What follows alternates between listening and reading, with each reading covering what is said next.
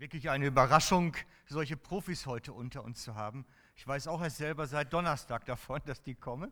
Super, ganz herzlichen Dank euch. Es ist schon fast schwierig überzuleiten. Es wird sich vielleicht der manch oder einer heute Morgen schon gefragt haben, was ist das für ein Predigtthema? Gott kann durch Fitness? Fragezeichen. Fitness, das ist doch kein Thema für eine Kirche und für einen Gottesdienst. Wir wollen doch schließlich was Geistliches hören. Ne? Geistlich auftanken und auch nichts über Fitness. Überhaupt, was soll ich mich um meinen Kümmer, Körper eigentlich kümmern? Das interessiert Gott doch sowieso nicht, wie ich zwäg bin. Ob ich 170 Kilo wiege oder 70 Kilo, spielt doch für ihn keine Rolle. Gott ist doch nur an meiner Seele interessiert. Der Körper interessiert ihn doch gar nicht, oder? Hm, ich merke eine leichte Unsicherheit bei euch. Vielleicht ist ja über den Körper zu reden durchaus ein geistliches Thema mal. So haben wir uns das jedenfalls überlegt bei der Vorbereitung. Was hat das geistliche Leben mit meinem Zwecksein zu tun? Mit meinem körperlichen Zwecksein? Ist es Gott eigentlich egal oder nicht? Das alles wollen wir heute Morgen entdecken. Denn ich glaube, dass unser geistliches Leben und das, wie wir zurecht sind, mit unserem Körper schon sehr miteinander verbunden ist. Schon sehr. Und dabei spielt halt Fitness durchaus eine Rolle. Und das möchte ich euch heute Morgen versuchen aufzuzeigen. Beginnen möchte ich mit einem Vers, in dem Gott, der Vater, unser Lebens, maximales Lebensalter beschränkt. Dieser Vers steht, halt, nein, ich habe es ja jetzt anders, der Vers steht im 1. Mose 3, Vers 6. 1. Mose 3, Vers 6. Da sagte Gott, nicht für immer soll mein Geist im Menschen bleiben. Er ist ja Mensch, das heißt Fleisch. Seine Lebensdauer soll nur noch 120 Jahre sein. Das ist die Maximalzeit, die da festgelegt wird. Das wissen wir auch heute. Und so hat es Gott praktisch direkt vor der Sinnflut als Ausspruch festgelegt, die neue Ordnung ist maximal 120 Jahre. Das heißt, Erika, wo bist du? Würde mich freuen, wenn wir dich dann die nächsten, was sind das, 26 Jahre noch bei uns haben. Ne? Demnach hätten wir die ja dann noch vor uns, wenn das Maximalalter ist. Nur mal ehrlich, die wenigsten werden natürlich 120. Das ist schon recht unwahrscheinlich. Meistenteils sorgen ja Krankheiten dafür, dass Menschen vorher versterben. Nur wenige, die von Krankheiten verschont blieben oder eine robuste Natur hatten, wurden älter oder werden älter. Die meisten ja eher nicht. Ich habe mich in der Vorbereitung relativ viel mit Lebensalter auseinandergesetzt und viel les gelesen nochmal, wie das so alles zusammenhängt und habe dann eine Tabelle zusammengestellt aus den verschiedenen Dokumenten und da könnt ihr sehen, wie die Lebens, durchschnittliche Lebenserwartung sich entwickelt hat. Also im Jahr minus 2000, also 2000 vor Christus, war die normale durchschnittliche Lebenserwartung etwa 20 Jahre. Ungefähr. Die Gelehrten streiten sich, weil keiner weiß, war dabei. Zur Zeit Jesu war die normale Lebenserwartung etwa 25 Jahre. Das heißt also, als Jesus gestorben ist, war der aus der damaligen Sichtweise durchaus ein alter Mann. Denn das war das durchschnittliche Lebensalter, was man so erreichte. Ne? Und wir können dann weitersehen, das sind ja am linken Seite die Geburtsjahre, kann man ungefähr schauen. Also ich könnte vielleicht, wenn ich Glück habe, um die 80 werden, aber auch nur, wenn es gut geht. Aber der Joshua jetzt schon, hier, Joshua Ben, wie sieht es aus? Geboren 2014, naja, 85, durchschnittliche Lebenserwartung. Du hast ein bisschen was vor dir, es ist unten. So sieht das aus. Also, wenn wir jetzt nochmal auf der Tabelle schauen, der Jünger Johannes, gehen wir mal auf Jahr 0 zurück, durchschnittliche Lebenserwartung etwa 25 Jahre. Und dann steht, der Kirchenvater Hieronymus erzählt, dass der greise Johannes zu schwach war, in die Versammlung der Gemeinde zu gehen. Er ließ sich jedes Mal von jungen Männern dorthin tragen. Da er nicht mehr viel Kraft zu reden hatte, überließ er dies den anderen und begnügte sich damit, die Gemeinde zur gegenseitigen Liebe anzuspornen. Oft sagte er, indem er segnend seine Hände ausbreitete, Kindlein, liebet einander. Drei Jahre nach dem Regierungsantritt von Kaiser Trajan, Trajans, genau, Trajans ist richtig, starb Johannes ungefähr 95 Jahre alt. Ungefähr 95. Der hatte seine Zeit wahrscheinlich vierfach überlebt. Aber das ist wirklich, man konnte alt werden, wenn man halt von Krankheiten verschont blieb, nicht zufällig im Krieg blieb oder ähnliches. Man konnte also durchaus älter werden. Johannes war da wirklich eine Ausnahme. Erst in unserer modernen Zeit ist die Lebenserwartung recht hoch geworden. Selbst im Jahr 1774, 1774, als an der Universität Königsberg ein Festakt stattfand zu Ehren des Philosophen Immanuel Kant. Das ist Immanuel Kant, der Philosoph. Der kriegte einen Festakt an der Universität, weil er 50 Jahre alt geworden ist. Das ist für damalige Verhältnisse schon ein Alter gewesen. Und darum sprach der Rektor der Universität in seiner Festrede ihn an, hochverehrter Greis Herr Kant. Also einen 50-Jährigen mit Greis anzureden, wäre in unseren Zeiten nicht gerade nett. Damals war das durchaus normal, weil mit 50 war man halt wirklich alt.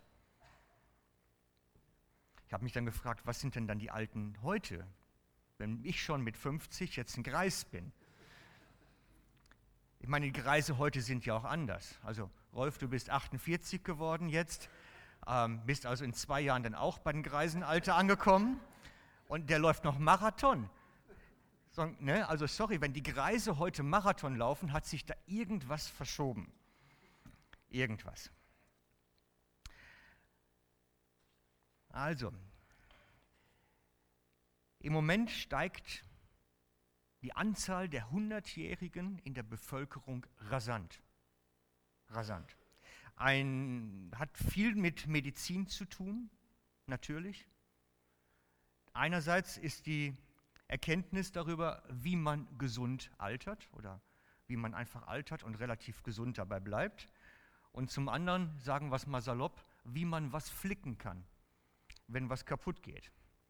Das sind zwei wichtige Dinge. Zum einen die Erkenntnis, wie man durchaus in Gesundheit altern kann und das andere, wie man was reparieren kann, wenn es denn kaputt geht.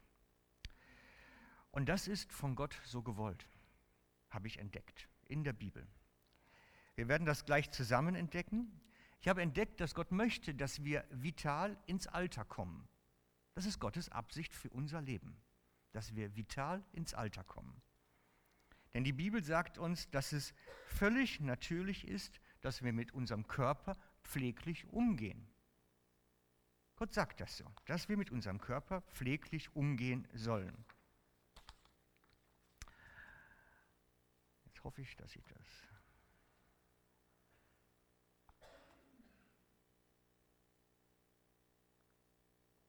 Also in Epheser 5, 29, für die, die es mitlesen möchten, Epheser 5, 29 steht, denn noch nie hat der Mensch sein eigenes Fleisch gehasst. Vielmehr hegt er es und pflegt es. Der Mensch ist eigentlich darauf angelegt, sein eigenes Fleisch gut zu behandeln. Und zwar nach den Erkenntnissen, die man natürlich heute auch hat dann. Und zwar nicht nur das Waschen. Also mit pfleglich behandeln ist nicht nur die körperliche Reinigung gemeint. Es geht schon ein wenig darüber hinaus. Ich möchte es mal, Entschuldigung, ich möchte es mal mit einem alten Auto vergleichen. Es reicht nicht, wenn man das Auto immer nur wäscht. Man muss natürlich schon mal einen Ölwechsel machen, tanken fahren, irgendwas reparieren. Es gehört mehr dazu als Reinigung, damit der Zweck bleibt, damit er in Ordnung bleibt und funktioniert. Meine Mutter hat vor vielen Jahren einen, einen kleinen Neuwagen gekauft, für sie als Hausfrau ideal, so einen kleinen Corsa. Und nach einigen Jahren musste sie mit dem Wagen in die Werkstatt, weil der einfach nicht mehr richtig lief. Sie konnte Gas geben und er war immer so am, es war mehr Reiten als Fahren. Und wir kannten zwar ein bisschen was von Autos, aber wir konnten uns das auch nicht erklären.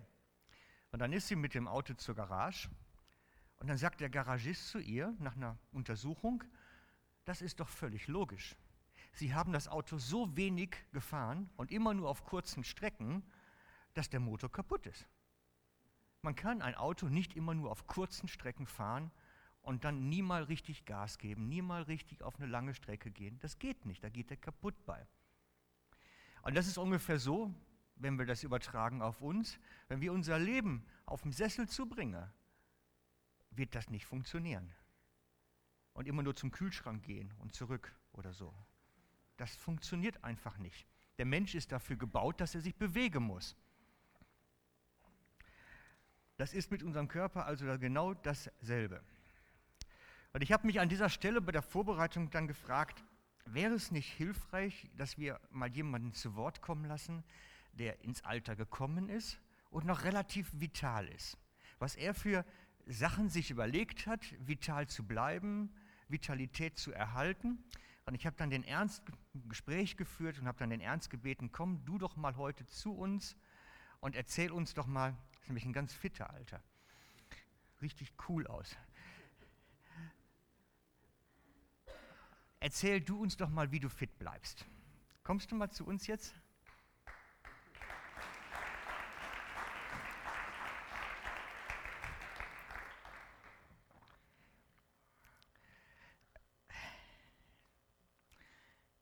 Nee, lässt du noch einmal drauf? Genau. Ja, ist gut, alles klar. Ich habe mir mal Gedanken gemacht, wie ich wohl so aussehen würde in deinem Alter und habe das mal in so ein Aging-Programm, in eine Software eingegeben und habe mich ziemlich erschrocken, wie ich aussehe, wenn ich vielleicht so 94 bin, so alt wie du jetzt. Ich habe mich mal gefragt, sag mal ernst, im Unterschied zwischen uns, du bist ja jetzt fast doppelt so alt, wie fühlt sich das anders an, wenn der Körper doppelt so alt ist? Wie fühlt sich das bei dir an? Ja, da merkt man richtig nicht viel. nee. Nein. Also du meinst, du fühlst dich eigentlich noch relativ jung? Ja. Okay, das finde ich eine ganz spannende Sache. Du hast mir im Vorgespräch erzählt, dass deine Frau relativen Einfluss darauf hatte, dass du fit geblieben bist. Sie hat was mit dir gemacht. Magst du mal uns erzählen, was, was sie gemacht hat und dir erzählt hat? Ja, sie hat mir einfach gesagt. Wie? Ist gut. Sie hat mir einfach gesagt, weißt du, darfst einfach nicht mehr als 63 Kilo sein. Und, und, und das habe ich gehalten. Das sind jetzt 19 Jahre, 20 Jahre bereits. Und da habe ich mir einfach probiert, dass ich das einhalten kann. Und das hat sie dir einfach so als Anordnung gegeben. So, Ernst, so jetzt ist Zeit, du darfst nicht mehr zunehmen, jetzt ist Schluss. Ja, sie hat einfach gesagt, du darfst einfach nicht dicker werden weg dabei. Du musst einfach schauen, dass äh, nicht mehr der 63 Kilo nach, dem, nach der Größe. Es ist natürlich heute so, ich bin im Militär bin ich 1,63 Meter und jetzt bin ich schon 15 cm eingegangen mit der Wäsche. Es ist natürlich, wenn man älter wird, wird man einfach kleiner. Das glaubt man nicht, aber es ist ja so. Mhm. Dann hast du mir erzählt, du machst aber jetzt was seit einiger Zeit, damit deine Gelenke und das alles ein bisschen vital bleiben. Ja. Ich mache alle Tage meine Freiübungen. Ich bin fast drei Jahre im Militär gewesen und mache meine Militärübungen. Ich habe Aktivdienst gemacht. Ich habe fast 1000 Aktivdiensttage. Ich mache fast drei Jahre. Und da haben wir immer die, die Übungen. Am Morgen haben wir auch kalt gewaschen, nicht warm. und da haben wir einfach das alles so gemacht. Und das mache ich heute meine, meine Freiübungen. Zuerst im Bett mit einem Vibrator.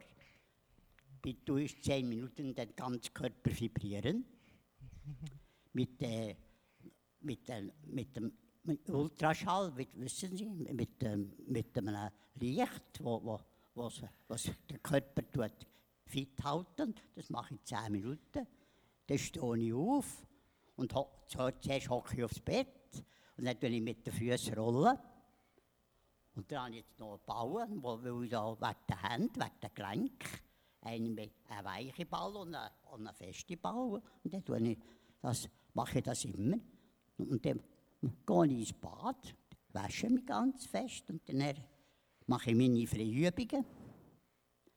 Und dann passiert das einfach, dass ich, ich mache einfach alltag meine, meine Turnfreiübungen. Und dann klappt das gut. Du hast mir erzählt, du hast schon ein neues Knie denn auch, aber ne? Du hast irgendwo hier mal eine Operation gehabt, also das ist schon so, dass du mal was gehabt hast. Ja, das 207 kam ich, also ich bin jetzt zehn Jahre in, in zehn, zehn Jahre bin ich jetzt in Zofingen. Es ist, ich bin, mein Beruf war Porzellandreiher. Und ich habe 20 Jahre Porzellan und, meine, und da hat es mir geheißen, äh, Ernst, deine, deine Lunge ist, die Lungenspitzen sind voll Quarz. Du darfst nicht mehr Porzellan drehen. Da bin ich ins Glarnerland. 1958 bin ich ins Glarnerland gezogen. Und habe nachher Elektriker gelernt. Dann habe ich in der Maschinenfabrik Netzstahl geschafft, wo man die für Plastifizierungsmaschinen, wo heute das Plastik ausgespritzt wird. Habe ich zwei Jahre auf einem elektrischen geschafft, das gelernt.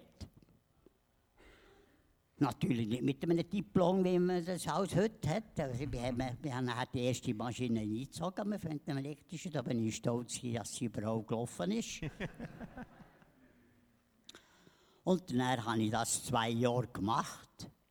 Und nach diesen zwei Jahren ist man gekommen und hat gesagt, sie, wir brauchen sie im Ersatzstudien. Ich habe gesagt, das kann ich nicht.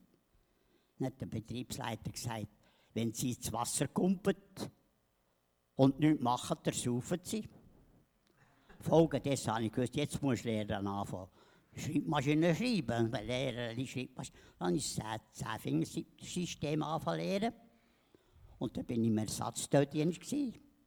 Am dritten Tag habe ich eine grosse Säule mit etwa 7 Meter, mit Durchmesser etwa, etwa so 15 cm, 20 cm, müssen nach Amerika schicken. Musste nachher kontrollieren. Und da hat es geheißen, bin ich ins Magazin. Und der Chef, der hat Copetti geheißen, das hat dann die Firma gehört, der hat gesagt, Herr Affolter, wenn Sie nichts bekommen, können Sie mir telefonieren. Jetzt gut, jetzt bin ich in das Magazin, habe gefragt, was für eine, so eine Säule. Jetzt hat das geheißen, die haben sie alle ausgefasst, die haben sie schon vorfabriziert. Ich muss in die Werkstatt. Und da bin ich in die Werkstatt und habe die, die, die Arbeiter kennt und gesagt, Fischliotti, ich muss so eine Säule haben. Kommt nicht in Frage, hat er gesagt. Gut, wo hast du das Telefon? Jetzt habe ich natürlich, hat er gesagt, da habe ich das Telefon her, am Kopetti angerufen. In zwei Minuten ist er da gestanden hat gesagt, Herr Fischli, der Herr Affolter muss die Säule haben, zwei Stunden. Er hat acht Arbeiter müssen anstellen, dass sie die Maschine auseinandergenommen haben, die sie die Säule vorher montiert haben. Und dann habe ich in zwei Stunden die Säulen bekommen. und die ist fortgeschickt worden. Ich habe einfach müssen, beim Ersatzdienst, ja, als Fräulein hat mir geschrieben und ich habe den Auftrag vom Büro entgegengenommen und dann habe ich auch noch müssen den Ding kontrollieren. Und eben 1958 bin ich auch ins Glanland und bis 04 bin ich dort gewesen. Und da kommt meine Tochter und sagt, Vater, du solltest mir jetzt sagen, in welches Altersheim das warst. Dann ich gesagt, ja, ich sag dir's dir. und dann, acht Tage später, habe ich gesagt, du musst mir einfach zu Zofingen eine Wohnung suchen. Ich habe gesagt, ins Altersheim, ich will es, du kennst schon niemanden. Dann habe ich gesagt, «Ja, ich kenne ja die Leute schon. und dann bin ich, und ich muss noch vorher noch vorausschicken, 1995 habe ich meine Frau verloren. Und da äh, habe ich natürlich äh, schon ein bisschen zu beißen gehabt. Und, die, und, ich, und ich bin natürlich bis 04 bin ich nachher gleich in Glaris gewohnt. Ich hatte selber die Wohnung. Gehabt. Und dann habe ich natürlich nicht mehr, mehr gewusst, was ich jetzt so machen soll. Und jetzt bin ich natürlich, äh, habe ich den Knopf verloren. Ja. Ich hatte gefragt nach dem, was du machst, obwohl dein Knie kaputt ist. Weißt du, du hast ja eigentlich mal eine Knieoperation gehabt und ein künstliches Knie gekriegt und machst ja trotzdem deine Übungen noch weiter. Ja, das mache ich natürlich schon. Ich bin natürlich Spital. Ich, das ist natürlich, als ich von, von, von, hergekommen bin, bin ich zu für die Dr. Frau Meder bin ich gesehen. Die hat gefragt, ob mir noch etwas fehle. Dann gesagt, ja, ich habe vorher einen Stock gehabt. Ich bin vorher noch, als ich hierher gekommen bin, am Anfang habe ich einen Stock gebraucht. Und mir hat das Knie unerhört geklebt.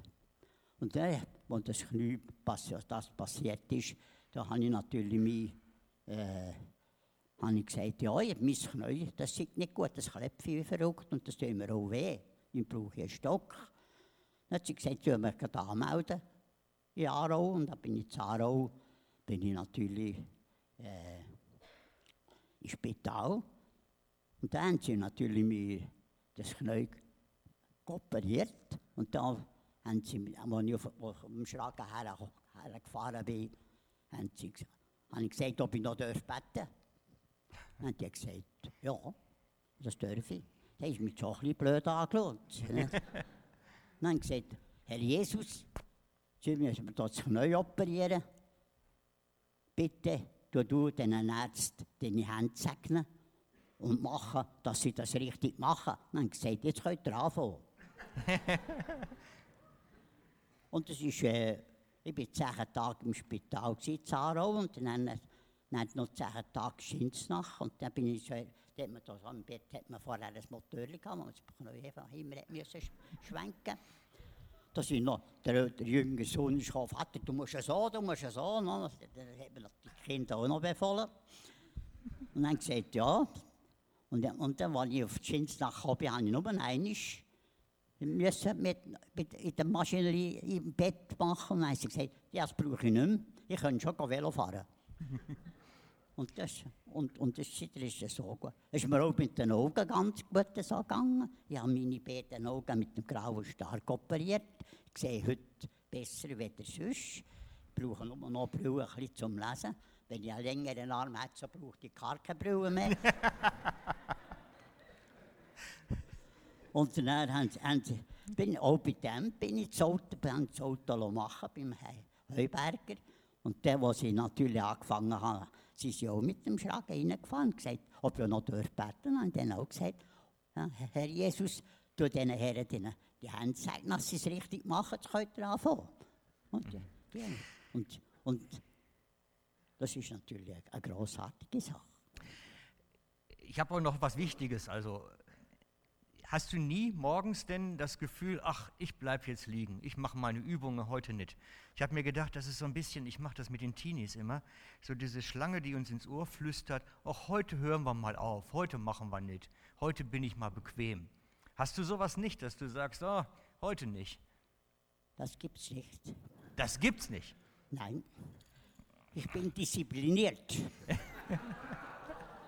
Die Frau hat mir auch gesagt, ich soll ich soll mit, mein, meinem, mit meinem Gewicht äh, nicht mehr als 63 und ich und das ist immer so.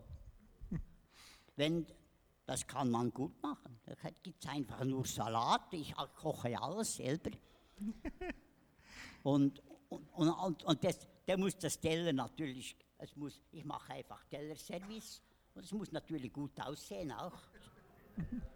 Da gibt es einfach Tellerservice, da, gibt's, da habe ich Salat, aber es gibt alles auch durcheinander.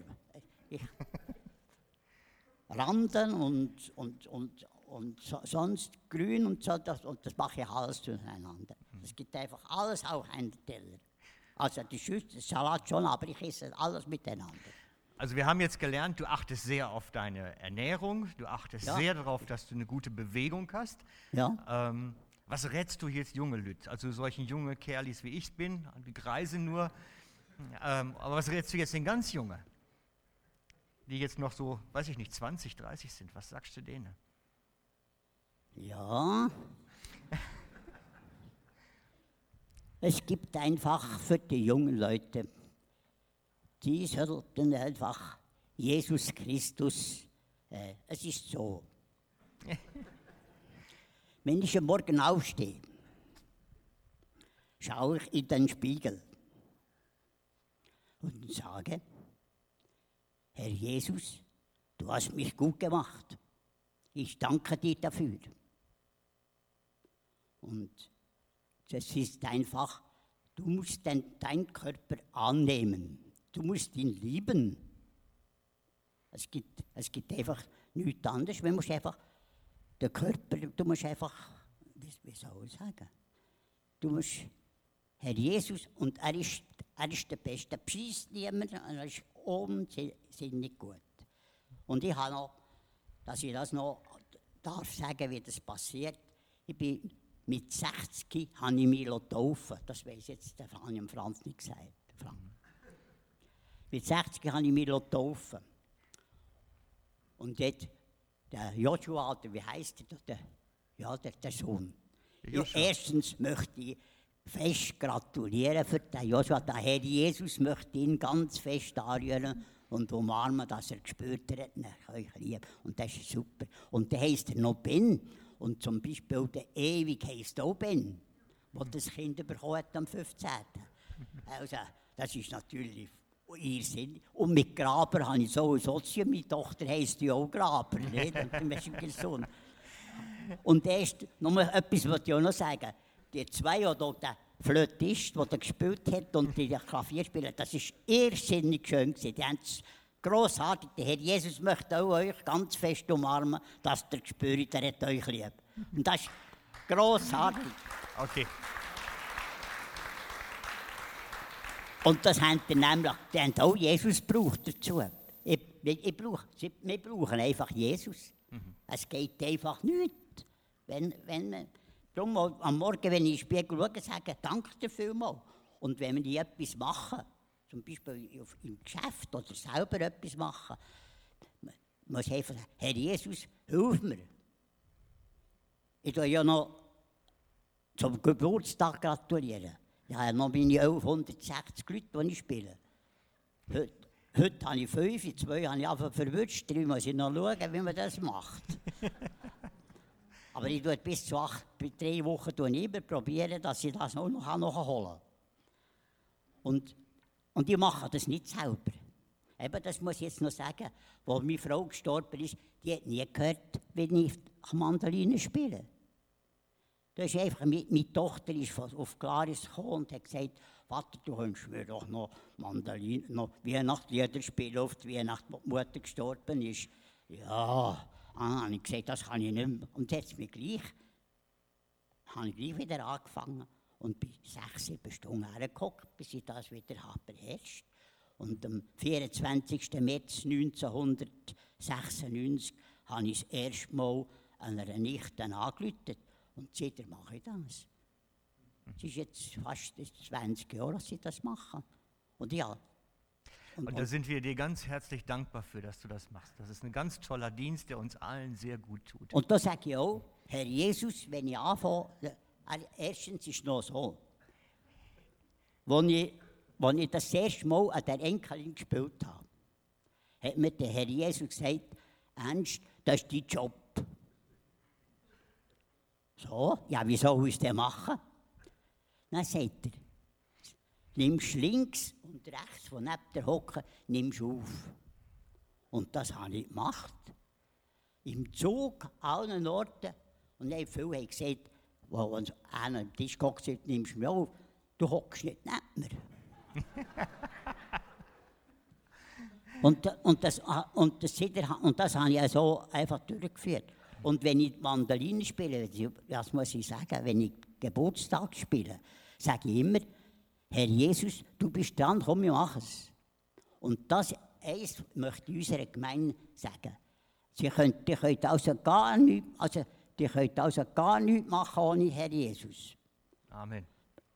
Und auch wenn ihr es nicht glaubt, und auch beim Sport oder Fitness, jeder, wenn ihr seht, die Knie leeren, und dann machen sie ihre, die, die katholisch sind, machen sie das Zeichen. Aber die glauben auch an etwas. Die, die glauben an eine höhere Macht. Nur nicht, wissen sie vielleicht nicht, dass Jesus Christus der ist, der das macht. Aber es gibt nichts anderes, wenn, man, wenn, wenn, wenn du willst, gesund bleiben und ja, ich, ich, muss ja, ich muss ja nicht schauen, er macht es, nicht ich. Wir haben jetzt eine ganze Menge gelernt von dir. Wir danken dir ganz herzlich. Eigentlich müsste meine Predigt mehr über die, den Wert von Disziplinierung heißen, denn das haben wir heute Morgen von dir gelernt. Dass ja. Disziplinierung natürlich eine ganz tolle Also Disziplin gibt es nichts anderes. Und etwas noch sagen, ich habe mich mit 60 getauft und ich bin gestorben mit Jesus und du verstanden und jetzt ist er der Boss. Das, das muss ich nur so sagen. Da fange ich jetzt mit an. Das erzähle ich jetzt, dass Jesus der Boss ist. Er ist der Boss, nur wir tun ihm drei pushen. Wir machen, wenn die Gang meinen, ich kann es besser wieder er. Genau. Das erzähle ich jetzt. Dankeschön.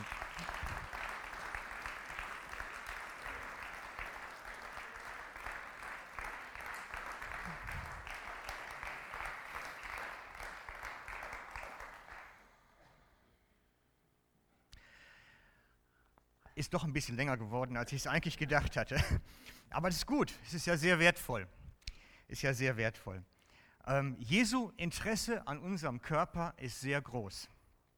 Und ich möchte das eigentlich nur relativ knapp zusammenfassen, dieses große Interesse, das er an dem Körper hat. Ja, komm, kriegt er das Bild auch noch. Ich habe da mal gerendert, wie das denn aussehen könnte, wenn ich 94 bin. Was die Computer alle so hergeben.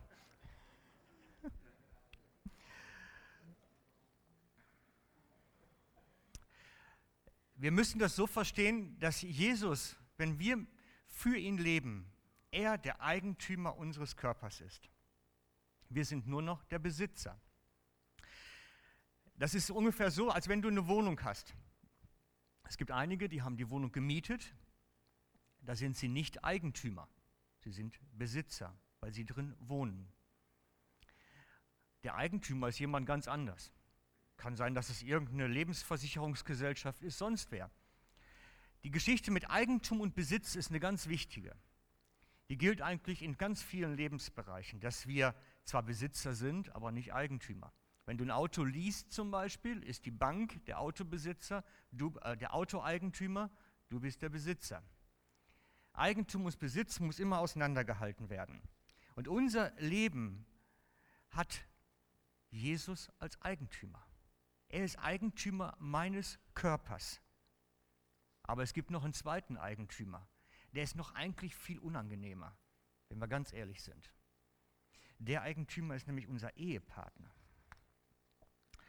Wir lesen im 1. Korinther 7,4, für die, die es mitlesen wollen, 1. Korinther 7,4. Die Frau hat kein Verfügungsrecht über ihren Leib, sondern der Mann. Genauso aber hat der Mann kein Recht, einfach über seinen Leib zu verfügen, sondern die Frau. Das ist ungefähr die Geschichte, was Ernst uns eben erzählt hatte mit seiner Frau, die gesagt hat, 63 Kilo und nicht mehr. Das ist die praktische Umsetzung davon. Der Ehepartner hat das Verfügungsrecht über den Körper des anderen und sagt, was er will. Wenn meine Frau sagt, Junge, du wirst jetzt wieder zu dick, die Hosen beißen alle, es kneift, heißt das, ich muss darauf achten. Es ist ihr Körper. Sie ist Eigentümer, ich bin nur Besitzer. So regelt es die Schrift. Die Frau hat kein Verfügungsrecht über ihren Leib, sondern der Mann. Genauso aber hat auch der Mann kein Recht, einfach über seinen Leib zu verfügen, sondern die Frau. Und das gilt für alle Lebensbereiche.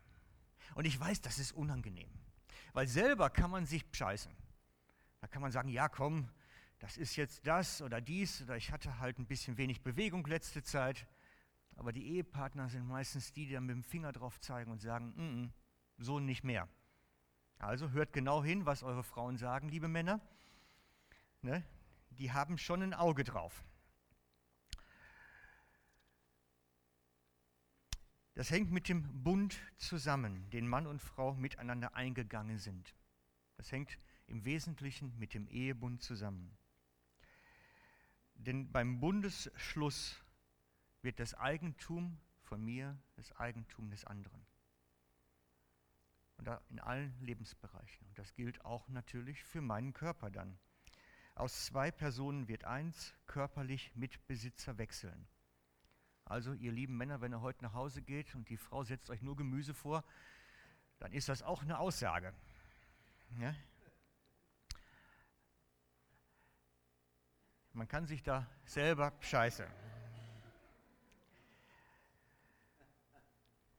Und neben unserem Ehepartner gibt es natürlich einen zweiten Eigentümer. Das ist dann Jesus. Mit meiner Hinwendung zu Christus, mit meinem in den Bund eintreten bei ihm, wird er Besitzer meines Körpers. Wir denken oftmals, das ist nicht so. Jesus ist eigentlich nur an der Seele interessiert. Aber das stimmt nicht. Es ist ausdrücklich im 1. Korinther 6,19 festgelegt, 1. Korinther 6,90, wisst ihr nicht, wisst ihr nicht, dass euer Leib, also der Körper, ein Tempel des in euch wohnenden Heiligen Geistes ist, den ihr von Gott empfangen habt. Nun kennt, könnt ihr nicht mehr über euch selbst verfügen, also über den Leib, den Körper. Ihr gehört euch selber nicht. Zu einem hohen Preis seid ihr erkauft. Darum verherrlicht Gott an eurem Körper. Jesus ist wirklich Besitzer des Fleisches ebenso geworden wie der Seele. Er ist derjenige, dem mein Körper gehört. Und dann kann ich damit einfach nicht umgehen, wie ich will. Kann ich machen, was er will. Das ist ja bei einer Mietwohnung das Gleiche. Wenn ich einen Nagel in eine Wand schlage, müsste ich eigentlich sogar den Eigentümer vorher fragen. Eigentlich, weil es ja schließlich seine Wohnung ist. Er ist der Eigentümer meines Körpers geworden. Das heißt, alles das, was mit meinem Körper passiert, interessiert ihn. Und wenn ich 100 Kilo zu viel wiege, interessiert ihn das auch. Und das hat einen Grund. Das hat einen Grund. Das steht in dem, was ich eben gelesen habe, in dem Vers 20. Verherrlicht Gott an eurem Leib. Schreiben andere Übersetzer zu, dient Gott mit eurem Körper. Das heißt, Jesus möchte etwas tun durch meinen Körper hier in der Welt. Nicht nur durch meinen Geist und meine Seele. Er möchte etwas durch meinen Körper hier tun. Er ist der Eigentümer und möchte ihn als Werkzeug benutzen. Und darum ist ihm die Entwicklung, was meinen Körper angeht, sehr wichtig, damit ich als Werkzeug intakt bleibe. Und dann gibt es einfach verschiedene Dinge, die man so unternehmen kann. Es gibt eine kleine Geschichte eines ganz jungen Predigers aus der Zeit der großen Erweckungsbewegungen in England. Er hatte so viel für den Herrn gearbeitet und gepredigt und Bibelstunden gegeben und alles, was anfällt, ist gereist durch die ganzen Gemeinden, bis er anfing, sein Körper zu streiken. Bis anfing, sein Körper zu streiken. Er machte nicht mehr mit. Und es kam so weit, dass er dann auf dem Sterbebett lag. Und von dort ist folgender Satz überliefert. Der Herr hat mir ein Ross zum Reiten gegeben, aber ich habe es totgeritten. Der Herr hat mir ein Ross zum Reiten gegeben, aber ich habe es totgeritten. Das hat er auf seinen Körper bezogen. Gott hat mir meinen Körper gegeben, aber ich habe ihn völlig misshandelt, bis er jetzt verfällt und nicht mehr kann. Und er ist dann gestorben auch. Jesus möchte mit uns, durch uns in dieser Welt etwas bewegen. Und dafür brauchen wir eine Maschine, die läuft und nicht die nicht funktioniert. Und dafür tragen wir selber Sorge. Und das hat mit unserer Gesundheit zu tun, mit unserer Ernährung zu tun, wie wir mit uns umgehen. Jesus hat uns den Körper anvertraut, wie eine Wohnung, die wir mieten, und wir müssen pfleglich damit umgehen. Man kann eine ganze Menge machen. Wir haben eben schon vom Ernst gehört, was er macht.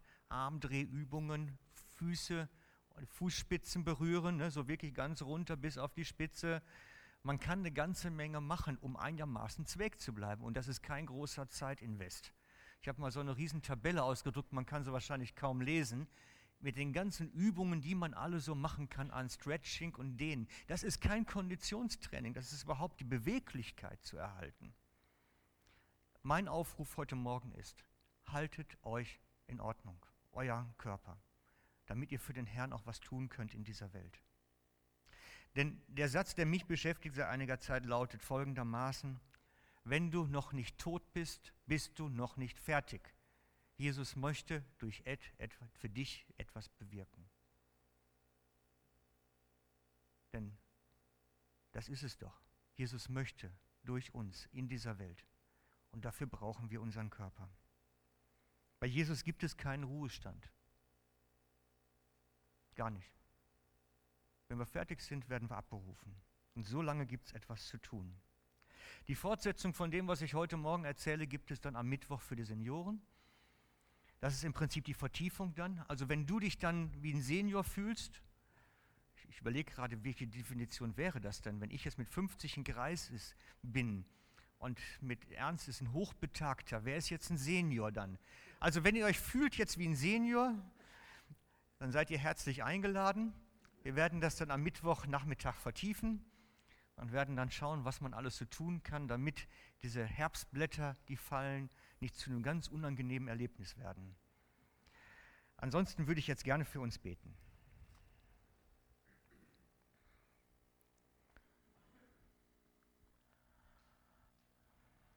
Jesus, und ich danke dir, dass du uns diesen Körper anvertraut hast und dass du durch diesen Körper und durch uns etwas in dieser Welt bewegen möchtest. Dass du uns gebrauchen möchtest, Menschen zu erreichen, etwas zu verändern hier. Und ich möchte dich bitten, Herr, erinnere uns daran immer wieder, stups uns an, dass wir pfleglich und gut mit unserem Körper umgehen, mit dem, was du uns anvertraut hast. Dass wir darauf achten, es wichtig nehmen, wie wir zweg sind, dass es funktioniert, dass wir mit der Maschine gut umgehen. Bitte geh du uns nach, Herr, dass wir dir ein gutes Werkzeug hier auf der Erde sein können. Amen.